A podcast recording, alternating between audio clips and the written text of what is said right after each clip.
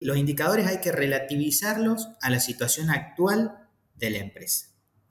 No es lo mismo que nosotros perdamos a una persona súper capacitada que está logrando buenos resultados,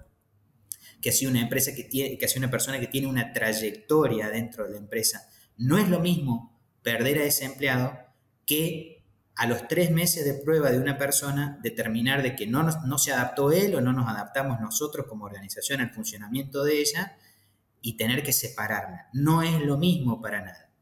Entonces, eh, quiero, quiero repetir esto, muy importante, los indicadores no son un fin en sí mismo, sino que se trabajan los indicadores como rotación de personal, retención de personal, accidentalidad, litigiosidad, o sea, la cantidad de litigios que la empresa puede tener en un periodo, el tiempo que la empresa demora en cubrir un puesto vacante, son todo, eh, digamos, la cantidad de, reclutamiento que tuvo que hacer en el mercado de recursos humanos y los candidatos que obtuvo, son todos indicadores que se trabajan en la gestión de recursos humanos.